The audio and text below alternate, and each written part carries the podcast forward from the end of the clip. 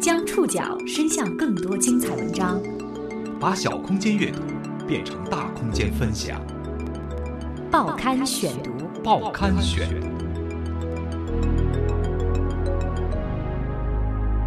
把小空间阅读变成大空间分享，欢迎各位收听今天的报刊选读，我是宋宇。今天节目一开始，首先要和大家一起分享一个重要信息。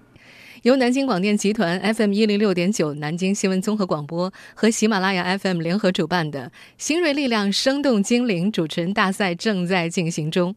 如果你是有想法、有能力、有热情、有头脑的好声音，欢迎你的参赛。优胜者将会成为南京广电集团新闻综合广播的主持人。登录喜马拉雅账号，点击上传录制。在声音编辑页面中选择活动“新锐力量生动精灵主持人大赛”就可以参赛了。我们在南京等着你。今天宋宇为大家选读的文章选自《南方周末》，和大家来认识一群人。你听过喊麦吗？这是一种风靡中国三四线城市和农村的音乐形式，在酒吧或夜场。被称为 MC 的歌手，随着 Don't Start 的节拍，声嘶力竭的说唱，鼓动舞客的情绪。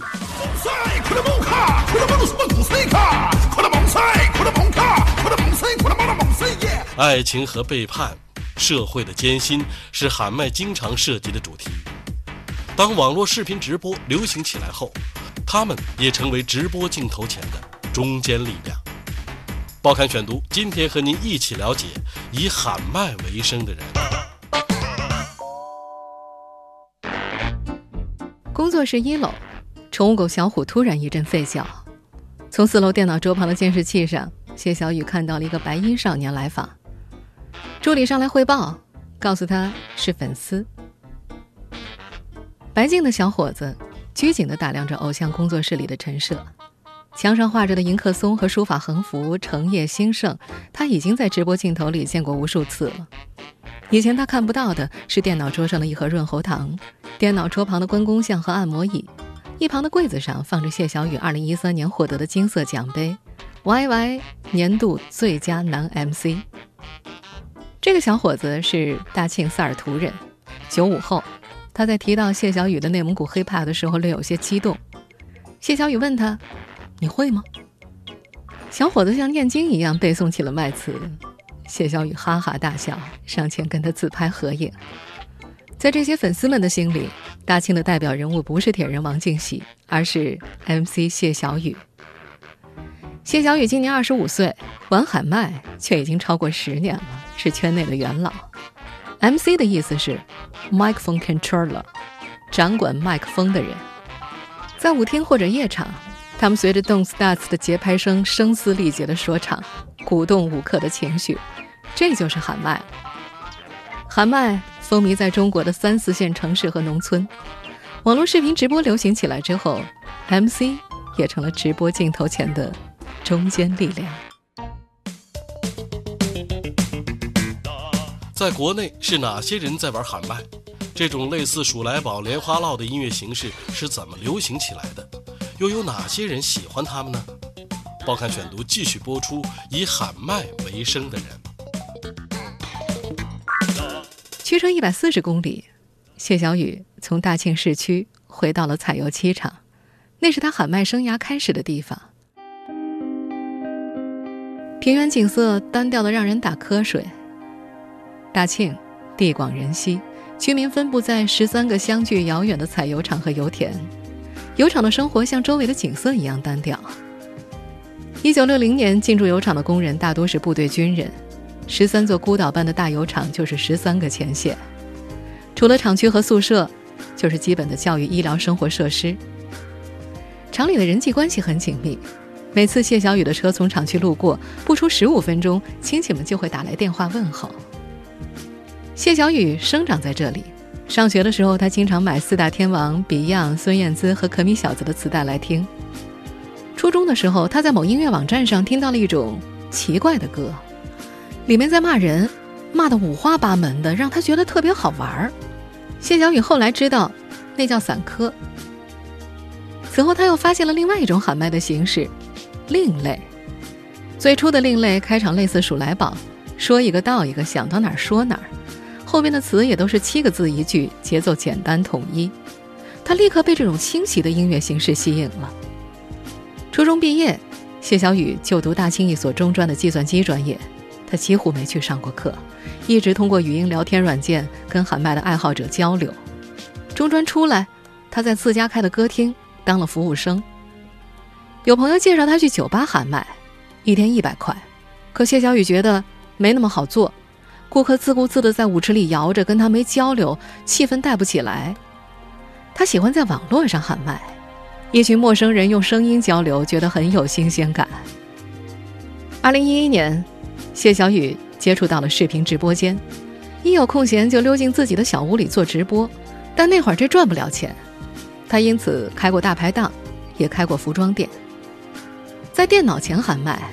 头戴耳机，沉浸在强劲的舞曲和自己激昂的念白里，身边的人听不到音乐，就一个人在那儿瞎嚷嚷。晚上喊麦扰民，邻居还报了好几次警。后来，谢小雨终于离家出走了，租了一间二十平方米的房子做直播。小屋里除了电脑桌就是一张床，一个月房租几百块，全靠视频直播的打赏。最困难的时候，每个月收入刚够付房租的，直播几个月，人都饿瘦了。不过到了二零一二年，他修改打磨过无数次的喊麦作品《内蒙古黑怕》忽然火了。有了知名度后，他在直播网站的月收入从三千、八千上涨到上万。赚到钱，他在大庆市香港街租了一间四层小楼当自己的工作室。他也开始玩车，换了五六辆，至今还有奥迪 R 八、保时捷。他还记得自己喊麦生涯的第一笔收入是有网友找他录了一张 CD，给了他二十个 Q 币。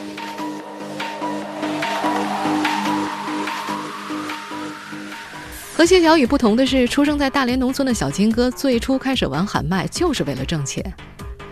这个青年二十多岁，跟父母进城打工，后来进了电焊铺做学徒。那会儿电焊铺里有个音箱，是 KTV 淘汰的旧货。老学徒一边烧电焊，一边用旧音箱听喊麦。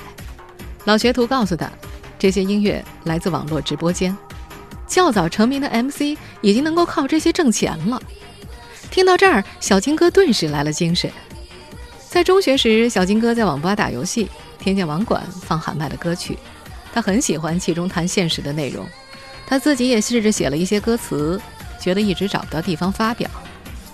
在网上直播一段时间之后，小金哥一个月能够挣八百。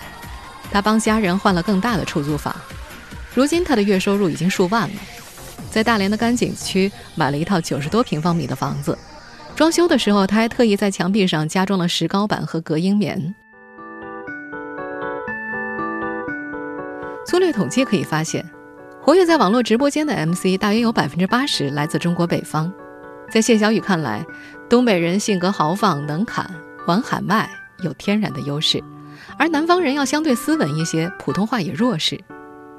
网名暴徒的李浩文生长在湖北咸宁，他是喊麦界少有的南方人。李浩文。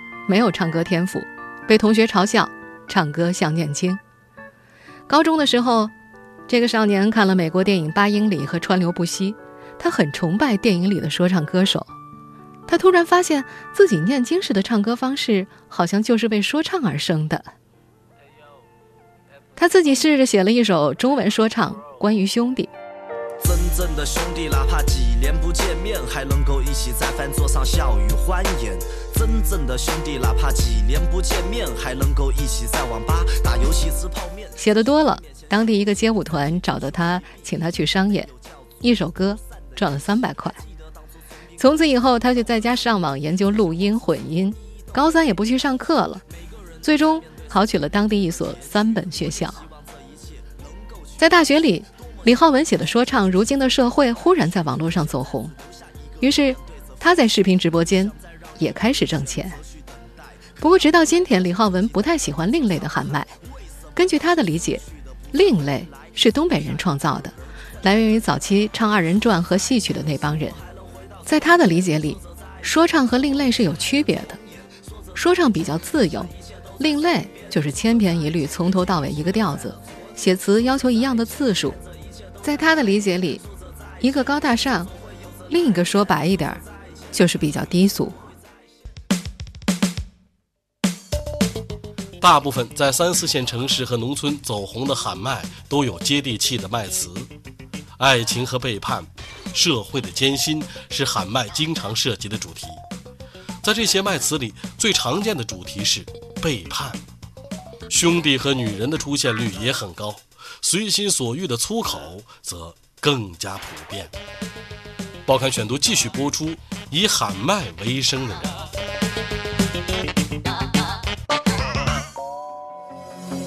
亲爱的们我们现在听到的，这就是谢小雨的内蒙古黑怕。在很多粉丝的眼里，这是谢小雨的神作。谢小雨承认，他自己也不懂那些歌词，那不是蒙古话，就是自己瞎编的。有一回，他看东北喜剧演员赵四的演出，其中有一句“干哈呢，干哈呢”，谢小雨觉得节奏很像喊麦。于是就着这句话的感觉开始编。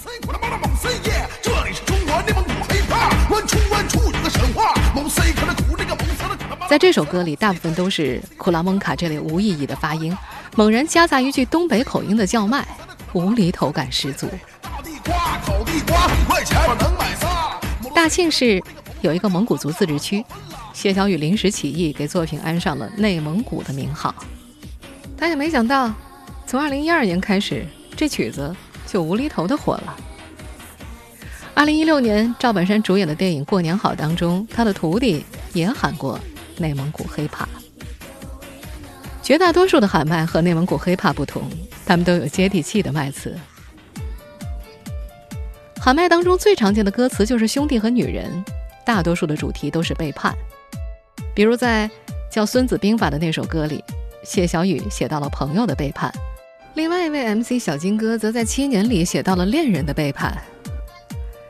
小金哥平时习惯记录一些人生感悟和网络段子，他会在音乐的伴奏下以语录的形式逐条念出。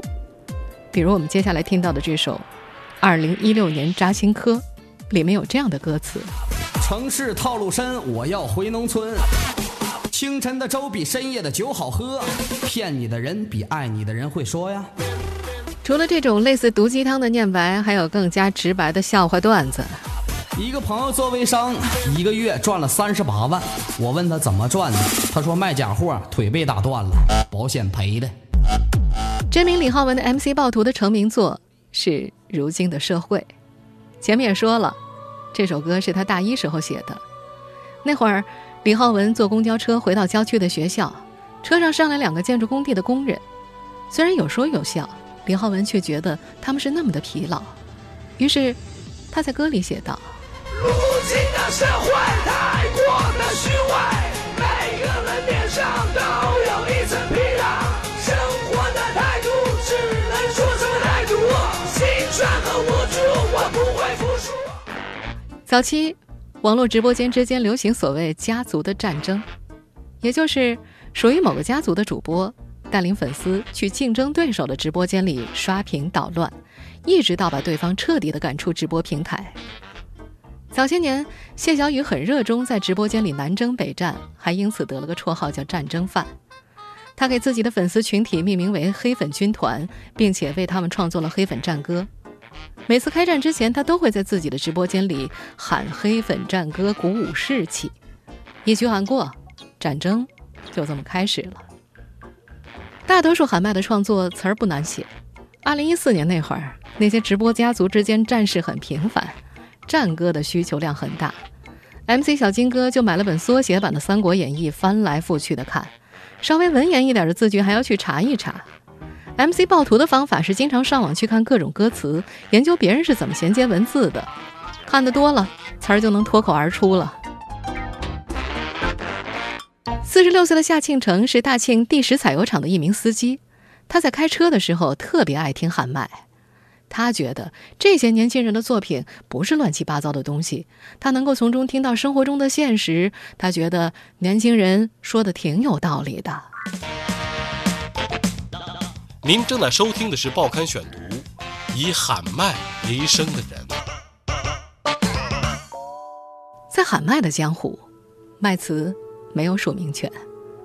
刚接触喊麦的听者可能会以为这些“鼠来宝”“莲花落”一样的词是 MC 随口一念，但他们确实是写出来的，而且在一遍又一遍的喊麦中反复打磨修改。一首曲子连同它的麦词走红之后，就会成为网络上所有 MC 的公共财富，大家争相喊出自己的版本，听的人只会挑自己喜欢的，不会关心作者是谁。比方说，谢小雨要证明内蒙古黑怕是他写的，办法非常的原始，拿出网络上传记录的截图。谢小雨说：“如果看不了上传时间，就没法证明了。”根据 MC 暴徒估算，最近五年来，中国已经诞生了超过两万首喊麦作品，这些作品几乎都没有版权保护。他认为，一个重要的原因，最初是没有人认识到喊麦的商业价值，原作者自己也不在意。另外一个原因是，这些曲子在版权意义上不能够称为独立的作品。我们从前面所听到的几首喊麦歌曲当中，也可以听出，这些喊麦通常是以现成的歌曲和舞曲作为背景喊出麦词。如果不加修改的话，这本身就会造成侵权。有点动手能力的 MC 会自己截取流行的旋律，制成新的曲子。MC 暴徒查询过音乐著作权法的相关法律。这样的新作品只有在不做正规发行、不涉及利益的时候才是合法的。这样不牟利的改编在国内外都存在。没有版权就意味着没有版权收入。小金哥最初在中国原创音乐基地网站上上传喊麦作品，播放量和下载量累计两点七亿，人气排在全网歌手的前一百名，排名第一的作者人气数据高达几十亿。然而在那个时候，这些数据并不能够直接为他们带来收入。等到中国原创音乐基地被酷狗音乐收购之后，歌手如果和酷狗签约，用户每一次下载高品质版本的作品，歌手就能够得到几厘钱的版权费。酷我音乐和 QQ 音乐也采取类似的政策，不愿意签约的歌手在这些平台上传的作品会面临审核。小金哥的喊麦作品《乡村令令爱情》《乡村令令爱情二》，调侃的是电视剧《乡村爱情》中的众多人物。上传审核失败，审核成了他创作喊麦的紧箍咒。原本随心所欲的粗口不能用了，必须想方设法把它变得和谐一点，然后还得喊得顺口。小金哥说，有时候实在没思路，气得自己都不行不行的，觉得特别痛苦。没有版权，歌词中有大量的粗口，也正因为这些问题，在主流音乐界眼中，喊麦至今不入流。二零一六年三月，泰和音乐推出了全球原创音乐现金榜 T 榜，拿出了两千万元中奖原创音乐新作。MC 天佑上传了自己的喊麦作品参赛，发现后台审核不通过。他查看规则的时候，发现明文规定不接受喊麦作品。他在微博上吐槽，他的粉丝也很激愤。泰和官方回应，这是因为喊麦作品大多使用经过变速变调的非原创伴奏。在原创性上存在瑕疵，同时喊麦作品在节奏上的单一性，使其距离大众音乐作品的审美也还有较大的提升空间。天佑很气愤，在微博回应的时候骂了粗口，他觉得对方说了这么多，还不是看不起喊麦吗？他认为自己最新的那首歌是原创作品，不偷不抢，还有那么多的兄弟喜欢。他留下这么一句话：“你说我们审美水平低？”算了，你们高端。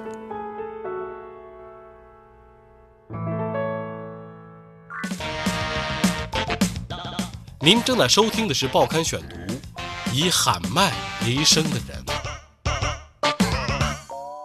二零一四年，谢小雨检查出了声带小结，如果接受手术的话，意味着长期的休息和直播间掉粉的危险。如今，他每次两小时的直播里，十分钟喊麦。其他的一百一十分钟都用来跟粉丝闲聊，有些同行调侃他变成了脱口秀主播。尽管如今很少喊麦，也很少创作，谢小雨的名号依然响亮。二零一三年，资深 MC 小金哥在直播网站上的私聊里拜了谢小雨为师。李孝文是长春客车厂的工人，二零一四年拜在了谢小雨门下，他的网络 ID 隆重的加上了五个字的后缀：尊师谢小雨。每次进其他直播间，李孝文往往会因为这五个字被别人高看一眼。四年前，李孝文在玩一个语音聊天软件的时候，第一次听到有人喊内蒙古黑怕。他一听音乐就觉得气势不一样。接下来两年，他上网搜索谢小雨其他的喊麦作品和伴奏，买了专业的声卡和录音设备，用业余时间自学了五六首喊麦。朋友听李孝文喊得有模有样的，建议他开直播，于是他就签了个小工会，每天坐在镜头前。不过直播间里游客少得可怜，做了几天他就播不下去了。朋友建议李孝文拜个师傅，李孝文立刻就想到了谢小雨。然而在谢小雨的直播间里，跟他连麦的机会万里挑一，李孝文很难搭得上话。在李孝文的眼里，谢小雨是非常有高度的人了。他觉得像自己这样最底层的人根本就接触不到，特别的难。几经辗转，李孝文通过朋友争取到和主播雅虎连麦的机会。雅虎是谢小雨的女朋友。直播的时候，谢小雨通常会全程观看，这就是李孝文表现的机会。那次连麦时，李孝文很紧张，最后两句词完全念错了。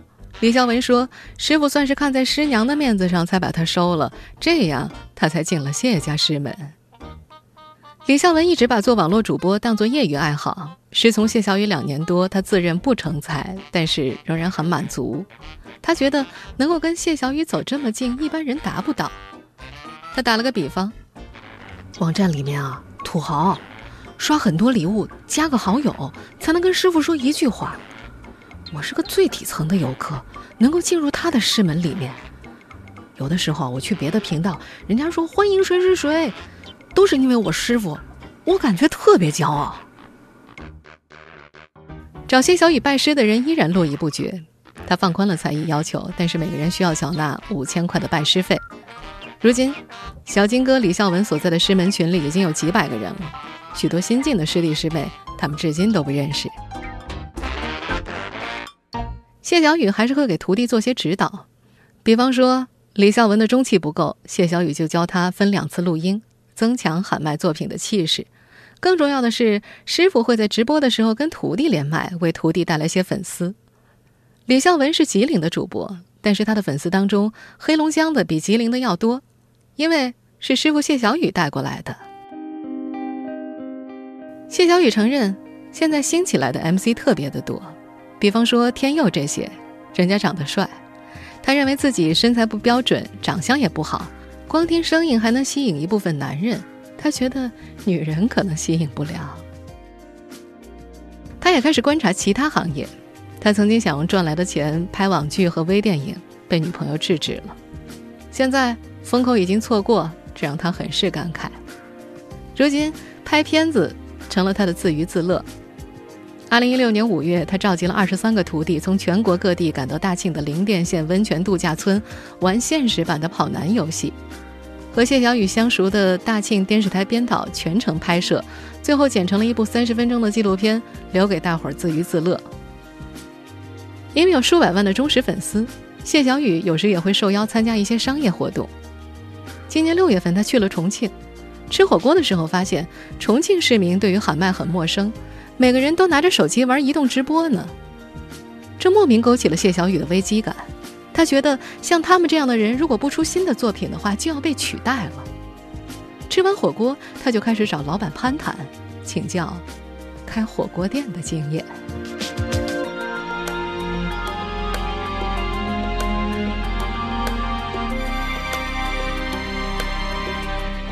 听众朋友，以上您收听的是《报刊选读》，以喊麦为生的人，我是宋宇，感谢各位的收听。今天节目内容摘自《南方周末》，收听节目复播，您可以关注《报刊选读》的公众微信号，我们的微信号码是《报刊选读》拼音全拼，或者登录在南京 APP、喜马拉雅 FM、网易云音乐。我们下次节目时间再见。